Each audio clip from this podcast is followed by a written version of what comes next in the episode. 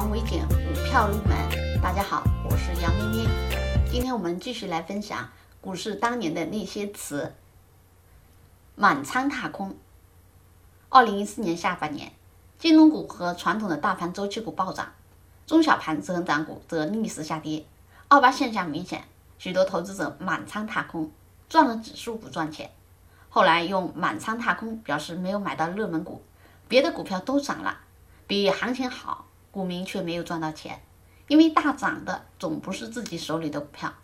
类似的网络流行语还有涨停跑输、满仓套牢等等，所以满仓踏空表明股民赚了指数没赚到钱，或者没有买到涨的股票。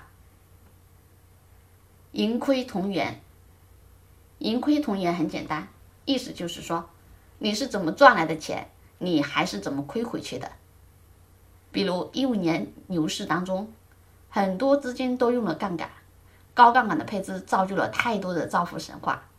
但在股灾中，很多抽身慢的投资者也因为高杠杆被打回原形，尘归尘，土归土。比如抱股票做长线的投资者，抱在牛市起点或者中途会赚大钱。但是市场转折后依旧长抱，就会慢慢跌回原形。赚的时候堪比巴菲特，跌的时候连南北都找不着了。这就叫盈亏同源。好，今天的分享也先到这里。更多股票知识可以查看文字稿或者留言。